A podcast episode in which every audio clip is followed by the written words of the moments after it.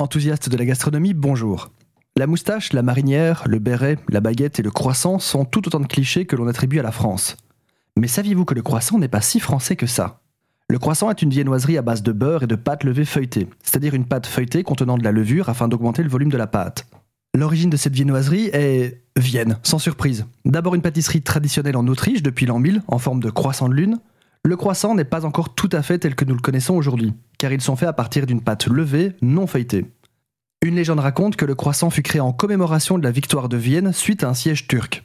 Une autre encore que le croissant fut confectionné afin d'assurer la promotion d'une boisson alors nouvelle, le café.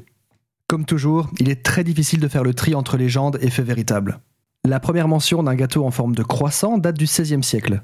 Il en fut servi 40 lors d'un banquet offert par la reine de France, probablement pour commémorer une alliance franco-turque, mais les sources sont encore une fois très floues.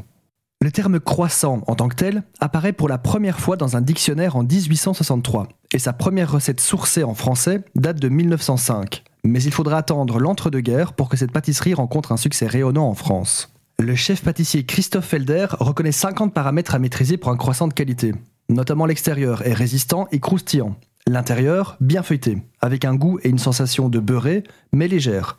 Au toucher, le croissant doit être légèrement gras, mais pas trop, croustillant et certainement pas mou.